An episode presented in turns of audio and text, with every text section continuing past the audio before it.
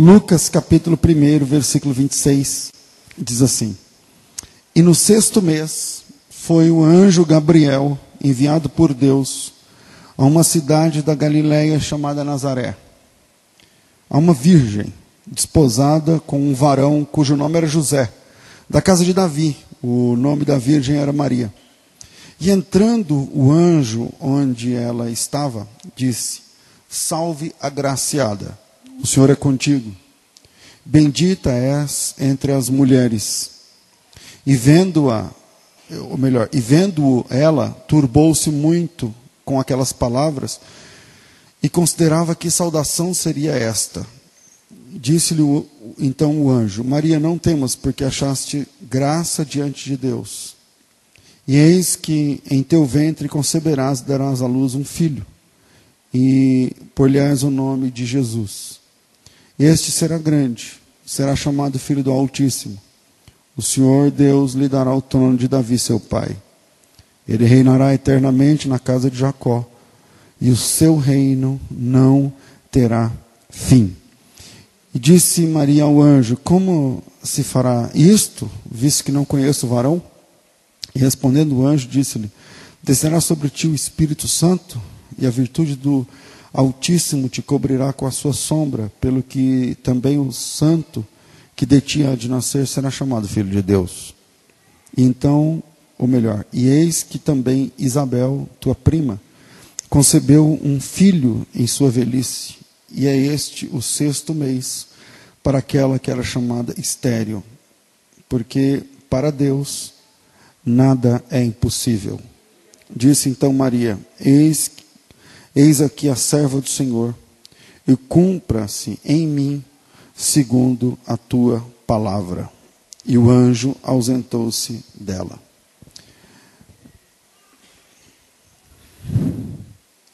Eu vou começar tocando num assunto tradicionalmente perigoso.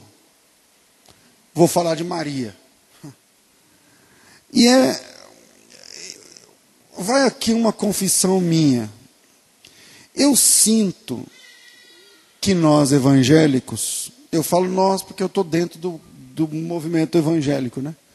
Mas eu sinto que os evangélicos evitam falar, pregar, cantar, alguma coisa que tem a ver com Maria. Vocês já perceberam? Por exemplo, pode cantar sobre Gideão, não tem problema. Os 300 de Gideão, Gideão aqui, Gideão ali, Moisés segurou, Jacó segurou um anjo. Mas de Maria, o pessoal, né? Ah, Maria, graciado, parece que cantar sobre Gideão, meio que pode, do, do, Moisés pode, do Jacó pode, do Elias pode, mas Maria, aí a gente parece que a gente está meio que dando um ponto para os católicos. Vocês percebem isso ou não? Vocês sentem isso? Ok. É, então eu vou começar tocando no assunto, um ponto nevrálgico, por assim dizer. Porque é, Maria, né? Vou falar, começar falando do nascimento de Jesus, tem que falar da, da mãe do Salvador, tem que falar de Maria. E eu sinto que os evangélicos meio que evitam falar ou pregar sobre esta serva de Deus. Porque, para você pensar, eu sou meio esquisito, então você já deve ter me ouvido falar, mas não é muito fácil você achar um pastor que chega lá agora, eu vou falar sobre Maria, e aí começar a falar como que foi, os pontos, né, e tal, ou os erros e acertos, a situação toda que culminou no, na encarnação do Verbo, na chegada do Cristo, e, enfim. É, eu não sei se é uma impressão minha ou se é isso mesmo. O que, que vocês acham? Vocês acham também? Então. É, Bom, vamos lá. A Mariologia, o estudo sobre Maria dentro das Escrituras, com base na teologia, ou coisa que o vale, é, eu, eu devo aqui reconhecer que ah, ela é mais rica de tradição do que de escritura. e aí eu estou colocando na tradição textos é, deuterocanônicos, ou seja, textos que foram canonizados depois, ou com profecias, ou textos pseudepigráficos, que são textos que, que não são de autoria tecnicamente reconhecida. Tá? Então, eu pego, por exemplo, um dos textos mais conhecidos, que traz mais detalhes sobre a vida de Maria e também de Jesus, é o Evangelho da Infância. É um livro que conta muitos detalhes a respeito do, da infância de Jesus, que ele, ele ressuscitou um, um, um passarinho, que ele fez muitas coisas na infância e tal, mas eu devo aqui reconhecer que isso não é sagrado, não é, não é doutrinário, então não vou trabalhar com esse, com esse material. Vamos nos ater à Bíblia. Maria ela recebe 17 menções na Bíblia Sagrada. Quase todas elas entre os, o primeiro e o terceiro evangelho. Isso é, entre Mateus, tá, a maioria em Mateus e outra porção grande em Lucas. Tá certo? É, é na verdade, tirando Mateus e Lucas, Maria só aparece duas vezes no Novo Testamento, portanto na Bíblia. Né?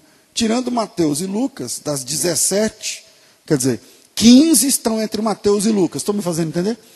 Tirando, esse, tirando Mateus e Lucas, né, se for viver de Marcos e João, nós temos é, duas, apenas duas referências. Eu estou falando com respeito a livros e não a autores, porque as duas referências que nós temos fora o livro de Mateus, o Evangelho, e o Evangelho de Lucas, uma delas está em Atos, portanto é Lucas, né, também, que escreveu o livro dos Atos. Uh, parei, Atos 1,14, quando fala do público que estava ali orando, depois buscando o advento da, do, do, Pentecostes. Né? É, e a outra referência, são duas apenas, fora Mateus e Lucas, é Marcos capítulo 6, versículo de número 3. É, então, tirando Marcos e Lucas, nós, desculpa, tirando Mateus e Lucas, nós temos Marcos 6,3 e Atos 1,14, onde Maria é citada nominalmente. Eu devo aqui reconhecer, para quem já deve estar se coçando aí, né? Ah, mas e o João lá na cruz? Ele falou, é, Jesus falou, essa mulher agora é sua mãe, e não sei o que lá. Bom, devo também reconhecer que, embora João mencione Maria algumas vezes, talvez umas quatro vezes, talvez umas quatro menções, é, nenhuma delas o faz pelo nome, na verdade. Então eu estou aqui excetuando, já que é apenas uma menção genérica e não é, é, nominal. Né? Às vezes pessoal, mas não exatamente nominal. Então hoje eu estou falando, tentando trabalhar com vocês sobre a chegada de Jesus, a encarnação do Verbo, quando Maria é, é escolhida por Deus para trazer Jesus, porque meditando esses últimos dias, eu tive uma percepção e eu quero compartilhar com vocês. É,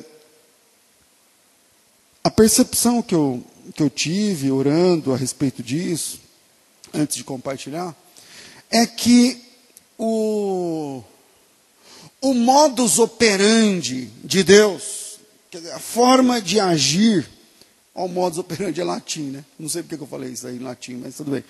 Mas o jeito de, de agir de Deus é, parece continuar sendo o mesmo quando o assunto é trazer Jesus. Quando o assunto é trazer Jesus, eu, a mim me parece que o jeito de agir de Deus segue o mesmo trilho.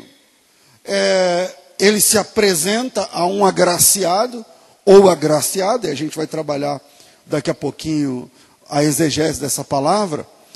E esse agraciado ela pode gerar Jesus, ele pode aceitar a proposta. Em aceitando a proposta, ele vai gerar Jesus dentro dele. E a posteriori, ele vai revelar Jesus a outras pessoas. Estão me fazendo entender? Então, Maria, ela foi agraciada, primeira, número um, ela gerou Jesus dentro dela, é obviamente que eu estou falando aqui fisicamente, né, e tal, enfim, toda essa questão da gravidez, e aí no restante eu estou espiritualizando a aplicação, espero que vocês me entendam, mas ela gera Jesus primeiro dentro dela, para depois apresentar Jesus a outras pessoas e por fim compartilhar Jesus com o mundo, que é o que acontece na chegada de Jesus Cristo a partir de Maria. E eu tenho essa impressão que esse, esse jeito de agir, que esse modus operandi, que esse jeito de tratar de Deus, meio que continua assim. Ele, ele agracia pessoas que recebem Jesus dentro de si e que, com o passar dos dias, ou semanas, ou meses, ou anos, essa pessoa vai compartilhar Jesus com aqueles que estão à sua volta. Foi isso que aconteceu com Maria, foi isso que aconteceu comigo, e talvez é isso que tenha acontecido com vocês, seguramente é isso que tem acontecido no decorrer desses, pelo menos desses últimos dois milênios. É? E aí eu queria, primeiro, é um terreno, é um terreno muito escorregadio que eu estou agora, e eu me sinto desconfortável, porque eu tenho medo de que ah, o pastor está aí com, com, os católicos, não, sei, não tem nada a ver. Não estou falando aqui de católico, não estou falando aqui de, de. Como é que fala que o pessoal fala quando ajunta as religiões? Ecumenismo, obrigado. Não é nada disso. Nada disso. A Maria é um personagem bíblico e eu sinto um pouco de falta de pessoas tratando um pouco mais a respeito desse assunto. E para isso, eu vou deixar três pontos para a gente pensar. Primeiro, a chegada de Jesus está intimamente relacionada à solicitude humana. A chegada de Jesus esteve, está intimamente ligada à solicitude humana. Do que, que eu estou falando? Eu vou te dar primeiro um dado técnico teológico, tá? É, é uma palavra código que ela é recorrente na Bíblia inteira.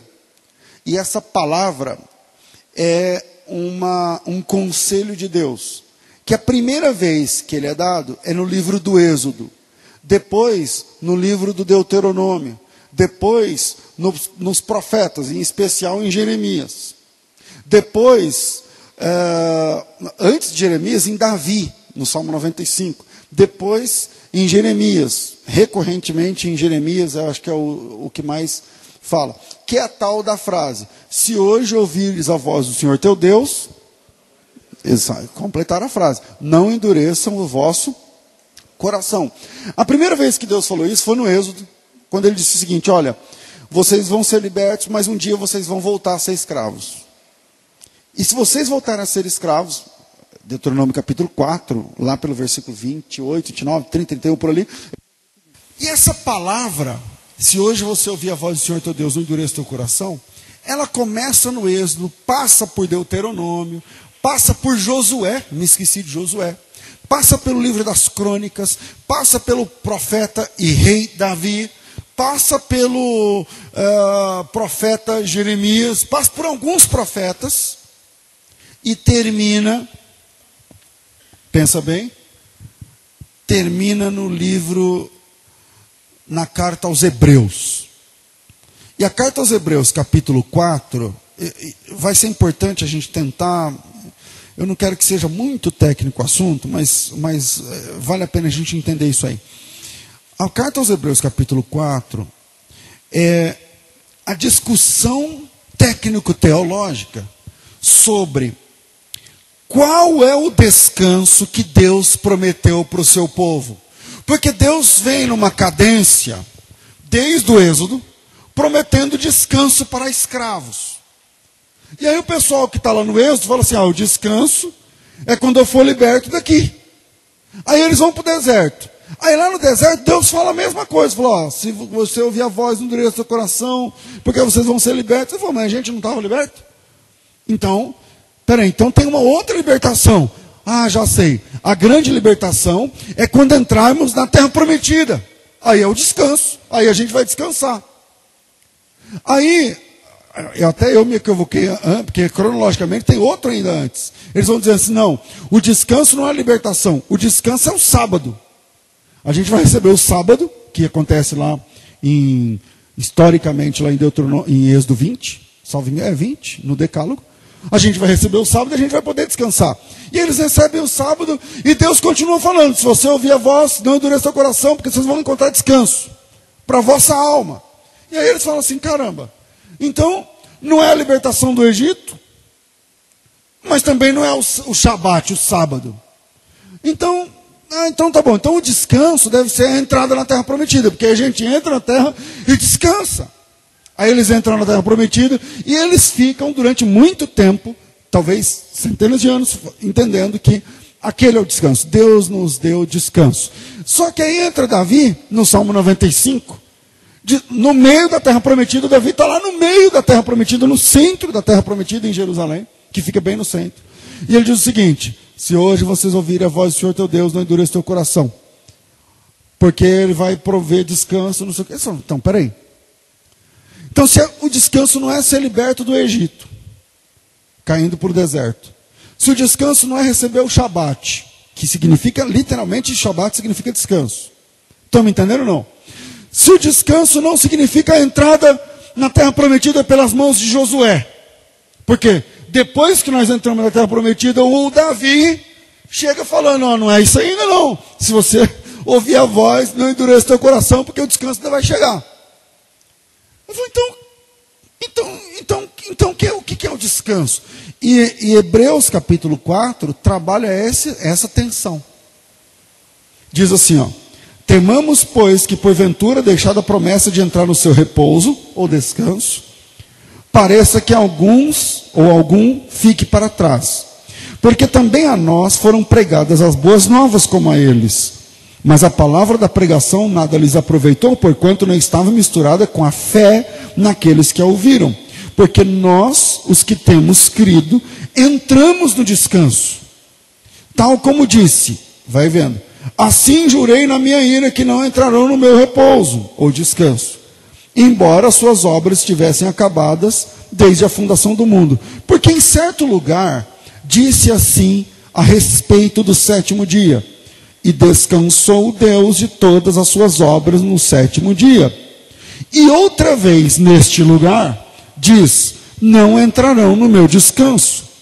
Visto, pois, que resta que alguns entrem nele, e que aqueles a quem primeiro foram pregadas as boas novas não entraram por causa da sua desobediência, determina outra vez, um certo dia chamado hoje, dizendo através de Davi, muito tempo depois, como está escrito: Hoje, se ouvirdes a sua voz, não endureçais vosso coração. Porque se Josué lhes houvesse dado descanso, não falaria depois disso de outro dia. Portanto, se é assim, significa que resta ainda um descanso para o povo de Deus. Porque aquele que entrou no seu repouso ele próprio repousou das suas obras, como Deus das suas. Procuremos então entrar naquele repouso para que ninguém caia no mesmo exemplo de desobediência, porque a palavra de Deus é viva e eficaz e mais penetrante do que qualquer espada de dois gumes e penetra até a divisão da alma e do espírito, das juntas e medulas e é apta para discernir pensamentos e intenções do coração. E não há criatura alguma encoberta diante dele, antes todas as coisas estão nuas e patentes aos olhos daquele de, com quem devemos de prestar contas. Deu para entender ou não? O, o autor aos Hebreus, ele está dizendo o seguinte: olha, o descanso não é o sábado, o descanso não é a terra prometida, porque se fosse, ele diz assim, porque se o descanso fosse a terra prometida, em outra versão, de outro jeito que ele fala, ele diz o seguinte: porque se é, Josué, versículo 8: se Josué tivesse levado eles até o descanso, então não falaria sobre isso depois dele, que é o que o Davi faz, dizendo que vai ter um repouso e um descanso. Ele falou: então, peraí, então resta ainda um descanso para o povo de Deus, que não é a libertação do Egito, que não é o deserto, que não é o sábado, que não é a entrada em Canaã, tem um descanso Quer dizer, o sensus plenior do descanso não se cumpriu ainda, resta um repouso para o povo de Deus, e portanto a palavra código que eu estou falando, que é essa palavra. Se hoje você ouvir, não endureça teu coração, que foi falado em Êxodo, foi falado em Deuteronômio, foi falado em Crônicas, foi falado em Davi lá em Salmos, foi falado em, em, em Jeremias, foi falado em Zacarias, foi, foi falado na Bíblia inteira. Ele diz: essa palavra ainda não se cumpriu, essa palavra essa advertência ainda é válida. Se hoje você ouvir a voz do Senhor, não endureça o teu coração, porque ainda resta um repouso para o povo de Deus. E o povo de Deus não repousa na libertação do trabalho do Egito, o povo de Deus não repousa em um dia, o povo de Deus não repousa numa casa, o povo de Deus não repousa num país, o povo de Deus repousa em uma pessoa, e essa pessoa é o Senhor Jesus Cristo, porque em Mateus 11, 28 ele diz: Vinde após mim se vocês estão cansados e sobrecarregados, e vocês vão encontrar o verdadeiro descanso. Resta um descanso para o povo de Deus, e o descanso que nos resta é uma pessoa, e essa pessoa é o Senhor Jesus Cristo. Assim, a chegada de Jesus, do repouso, desse, né? Ela está relacionada à solicitude humana. Se você ouvir, não endureça o teu coração. Quer dizer, você pode se tornar solícito à chegada de Cristo ou não. Ou não.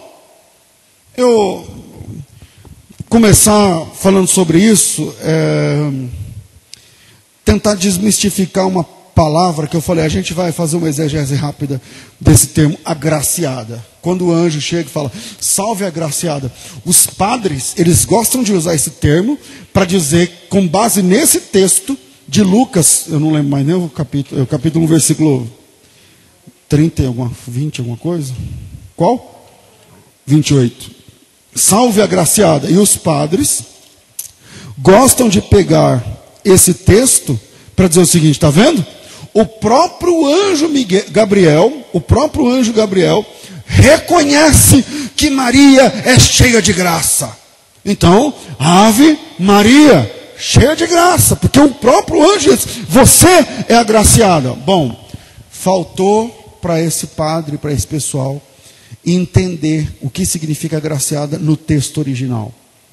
Agraciado não significa cheia de graça mas significa alcançada pela graça. Quer dizer que a graça não está nela, mas ela foi o alvo da graça de Deus. Então a palavra agraciada, do grego haritos, que, que daí vem a palavra carisma, que, é aí, que, que é carisma para a gente, né? É, significa dons. Quer dizer, agraciada é aquela que foi bonificada com dons. Então, quando a Bíblia chama Maria de agraciada, ela não tem graça nela mesma, mas ela foi presenteada, alcançada pelos tentáculos da graça de Deus. Estão me fazendo entender? Então, Maria, quando é chamada de agraciada, na verdade não é um ponto para a divindade de Maria, mas é contra. Quer dizer que ela mesma em si não tem graça, mas ela foi alcançada pela graça. E agora, quando eu falo que o primeiro ponto, que é a chegada de Cristo, está relacionado à solicitude humana, se você ouvir a voz, não endureça teu coração, quer dizer que você pode endurecer. Eu vou sair da parte teológica e, e, rápido, mas eu, só mais uma questão que eu tenho que tratar. Assim como é, é irresponsável arrancar da Bíblia a doutrina da eleição, e quem gosta de fazer isso, são os uh, arminianos, eles arrancam da Bíblia a doutrina da eleição. Não, faz de conta que Romanos 9 não existe, faz de conta que Efésios 1 não tem e tal. É uma irresponsabilidade arrancar da Bíblia textos onde fica claro a doutrina da eleição. Só que a contrapartida é verdadeira. A mesma coisa acontece, a mesma irresponsabilidade acontece, agora mirando os calvinistas, quando eles tiram da Bíblia a doutrina da liberdade humana. Por exemplo, Se hoje ouvires a minha voz, não endureçais o vosso coração. Dá para endurecer o coração, sim ou não? Sim, senão Deus não falava que não era para endurecer. Hoje coloco diante de vocês dois caminhos: um de morte e de vida. Escolhei, pois, da vida. Dá para escolher ou não? Dá. Então, tirar esse, negar que o homem tem opção entre servir ou não servir, entre receber e não receber, entre querer e não querer, é a mesma coisa que tirar a doutrina da eleição da Bíblia. Então, pastor, como que a gente faz? Ou eleição ou livre-arbítrio. Do que, que a Bíblia fala? Eu respondo dos dois. Então o que a gente tem que fazer? Entender. A gente tem que entender, cara. Não é hoje o assunto. Mas a gente tem que sentar e entender, porque a Bíblia fala da eleição, sim ou não? A Bíblia fala da livre escolha, sim ou não? Sim. Sim. Então, é uma irresponsabilidade tirar um em detrimento do outro, ou tirar o outro em detrimento do um. É, enfim, a Maria aceitou Jesus Cristo dentro dela. Eu sei disso porque o texto diz, vamos lá, o versículo que vocês tinham falado era 20 e quanto? 28. Agora o 38, eu acho. Disse então Maria: Eis aqui a serva do Senhor. O anjo faz uma proposta. E ela responde: Eis aqui a serva do Senhor, cumpra-se em mim a tua palavra. E o anjo, então, ausentou-se dela. Ela quis, ela aceitou Jesus dentro dela. Ela, ela aceitou receber Jesus dentro dela. Assim como José, que não era bem dentro dele, mas dentro da família, porque o anjo aparece para José e fala assim: Não temos receber Maria como sua esposa. Porque o que está dentro dela é do Senhor que está sendo gerado. Não tenha medo. A decisão é sua, mas não tenha medo. Aceite. E o José pondera a respeito e recebe. Então, primeiro, a chegada de Jesus está relacionada de alguma forma à solicitude humana. Assim como Maria aceita Jesus dentro dela, é assim que a jornada de fé começa. Por exemplo, você está sentado aqui, cada um tem uma história. Cada um tem um tanto de tempo na fé. Cada um tem um histórico de intimidade ou não com Deus. Tô, talvez esteja falando com gente que tem 40 anos de crente, tem gente que tem um ano de crente, tem gente que tem meses de fé. Não tem problema, a logística é a mesma.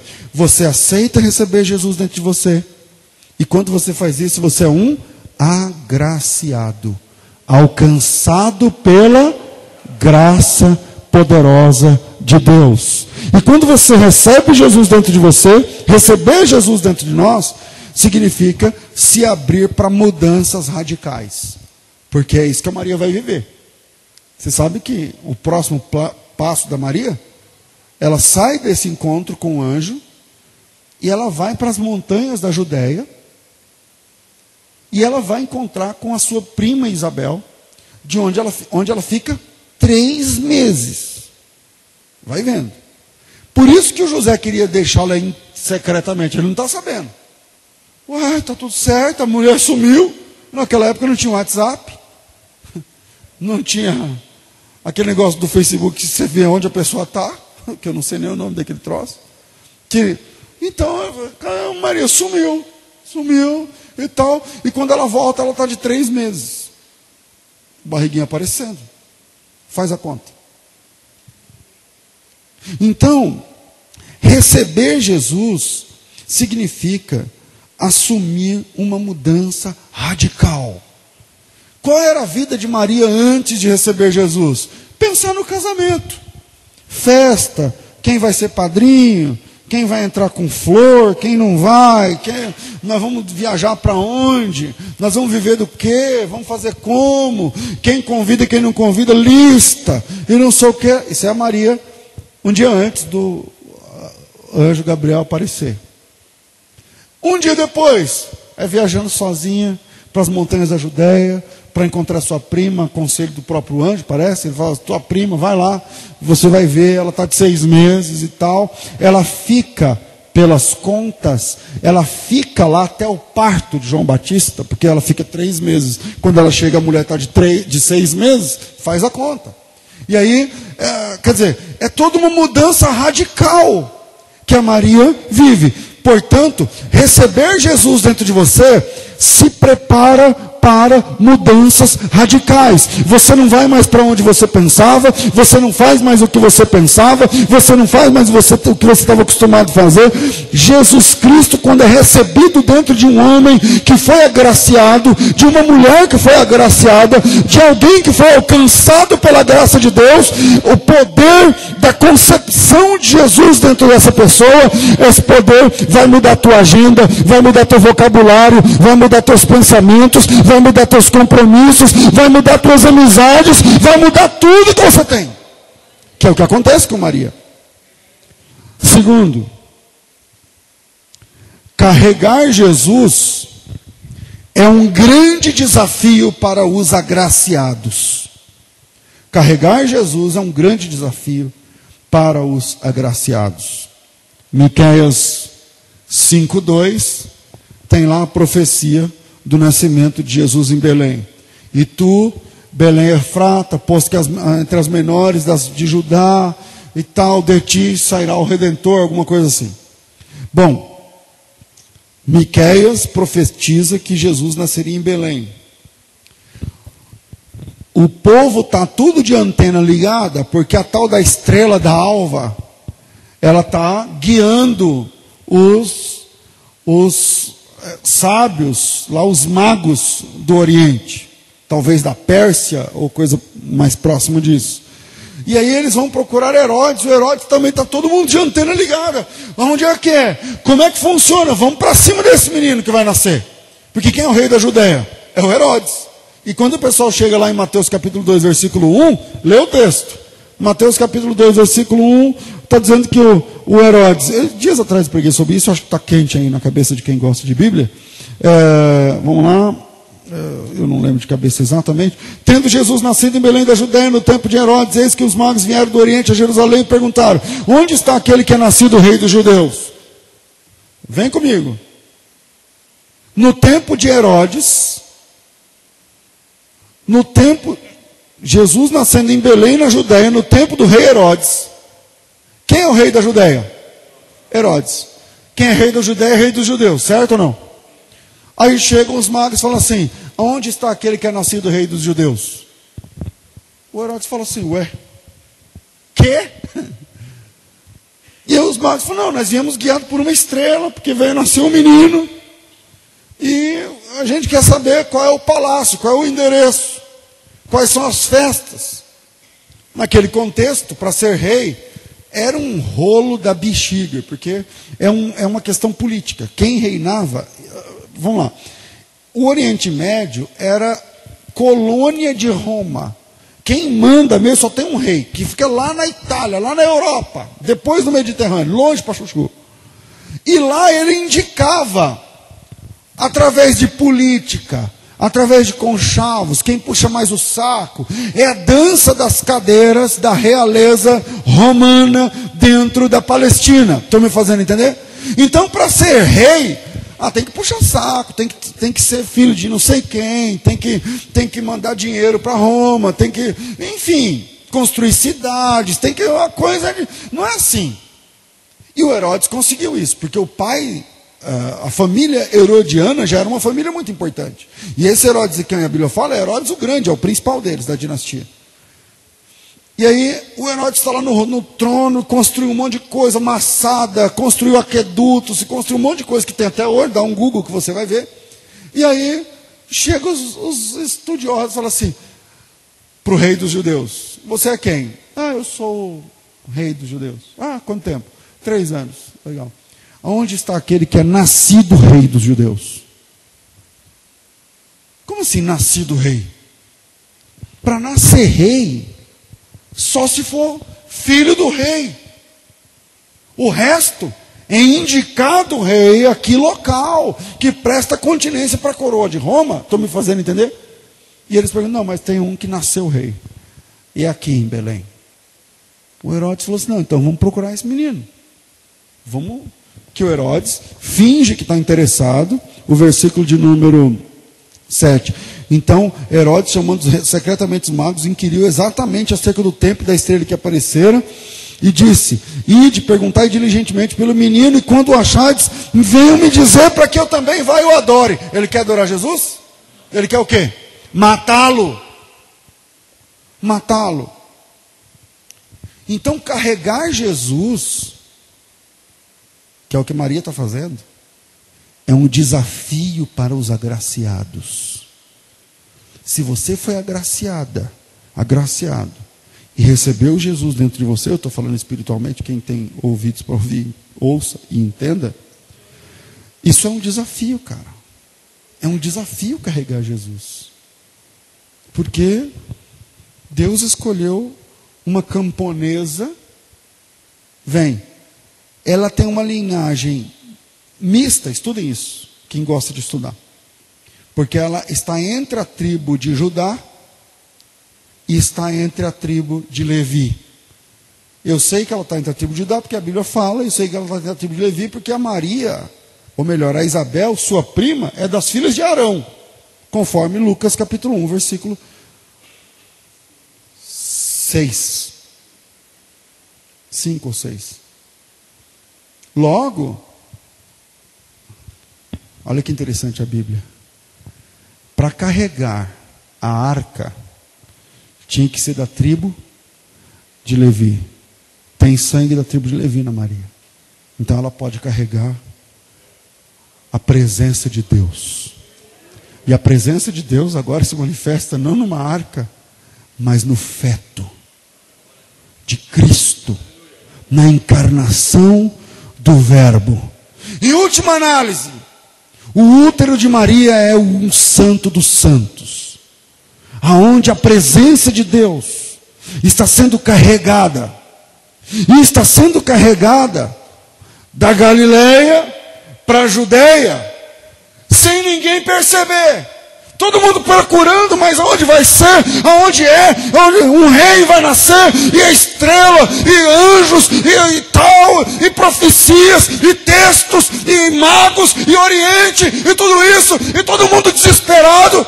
E Jesus, dentro do útero de Maria, viajou sem ser interrompido, da Galileia até a Judéia ela estava grávida de nove meses. Para, descansa um pouco, toma uma água, come alguma coisa, não está passando muito bem, ele está quase chegando, ele está chegando. Jesus é, me permitam, contrabandeado da Galiléia para a Judéia, escondido pelo Senhor, dentro de Maria. E ninguém descobre. E ninguém sabe onde está. Enquanto a devassa está acontecendo em Belém, ela chega num lugar, diz o texto em Lucas 2,7, salvo engano, que não havia lugar para eles nos hotéis. Então ela vai para, para, para um estábulo, um local, local onde ficam os, os, os animais. E Deus se torna homem em Cristo. Enquanto é procurado, ele chega através do útero de uma jovem camponesa de uma menina que vem do interior. E você, eu estou falando isso porque assim, o segundo, né? É, carregar Jesus é um desafio para todos os agraciados. Você, se você aceitou o desafio de receber Jesus em você, você é o responsável, você é a responsável por carregar Jesus em ambientes dos mais variados. Você é responsável por transitar com Jesus nos ambientes onde você é bem-vindo ou não. Nos ambientes onde Jesus é querido ou odiado, nos ambientes onde Jesus é bem recebido ou é enxotado, e Jesus dentro de você faz de você o portador da maior das boas novas que esse mundo já conheceu. Você tem uma mensagem dentro de você capaz de transformar esse mundo. E isso é uma responsabilidade muito grande. Responsáveis por carregar Jesus em ambientes bons ou não, ou não bons ou maus Mas seja lá como for, é através de você que ele chega. Porque foi através de Maria que ele chegou. E é através de você que ele pode entrar em cada situação, em cada lar, em cada problema, em cada pessoa, em cada casal, em cada situação. É através de você que ele pode chegar. Os irmãos entenderam? Terceiro, quem aceita a tarefa de levar Jesus se torna um servo, nunca um senhor. Quem aceita a incumbência de levar Jesus, de transitar com Jesus dentro de si, se torna servo, não senhor. Nunca um senhor. Porque para os católicos a Maria virou uma senhora. Ela existe uma heresia, uma heresia nova, tá? Essa heresia era da década de 50. De dois mil anos de cristianismo, nós estamos falando de 67, 68 anos, que existe uma heresia chamada a Ascensão de Maria. Até a década de 50, ninguém acreditava que Maria tinha ido para o céu, junto com Cristo, a partir do Monte das Oliveiras. Isso é coisa nova. Você está entendendo? Uma outra heresia, um pouco mais velha, é a, a, a heresia da Imaculada Conceição. Já ouviram falar? O que, que é Imaculada Conceição? Como para os católicos a Maria virou santa, então ela nunca teve sexo com José. Mas tem que fazer um baile driblando textos e evidências para defender a virgindade perpétua de Maria. Então, é, como que Jesus pôde ser puro se a Maria fosse pecadora? Esse é o problema que os católicos levantam. E tem, tem evangélico entrando nessa. Mas se Maria fosse uma pecadora, Jesus ia herdar o pecado a partir de Maria. Não faz sentido? E aí eles falam assim: então é o seguinte, então Maria não era pecadora.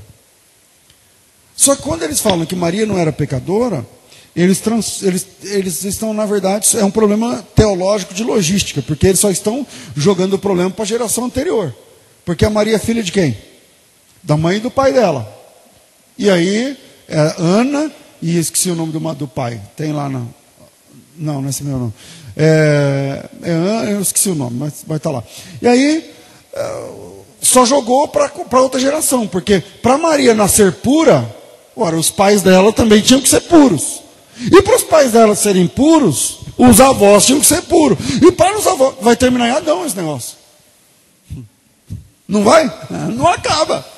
Então, os católicos, eles inventaram a, algumas heresias importantes a respeito da Maria, tá certo? Uma delas é a, a teoria, a doutrina da sagrada é, concepção, da concepção. E a outra é do, da assunção de Maria, que segundo eles ela foi assunta ao céu, de onde é uma medianeira, uma mediadora, uma senhora que media entre os homens pecadores e Jesus, seu filho. Bom, isso está certo ou está errado? Está errado. Não tem nada na Bíblia, não tem nada na Bíblia a respeito disso. Isso nos leva ao terceiro ponto. Quem aceita a tarefa de levar Jesus se torna servo e não senhor. Transformaram Maria numa senhora, senhora dos destinos das pessoas, alvo de orações, imprecações, súplicas. Dizem dela que ela é cheia de graça e não agraciada. Bom, vamos tentar entender essa questão. Jesus está em mim, Jesus está em você. Amém ou não? Se ele está em você, você corre o risco de se sentir. E tem muito crente nessa vibe aí. Porque Jesus está em mim, aí eu me sinto, né? Aí eu já fico mais, mais enjoado, né? Aí eu entendi quem é Jesus, aí eu descubro que ele está em mim, aí eu já fico mais, aí a coisa, eu sou um filho do rei, né? Aí, meu amigo, aí onde eu plantar, pisar a planta do meu pé, tem que nascer grama.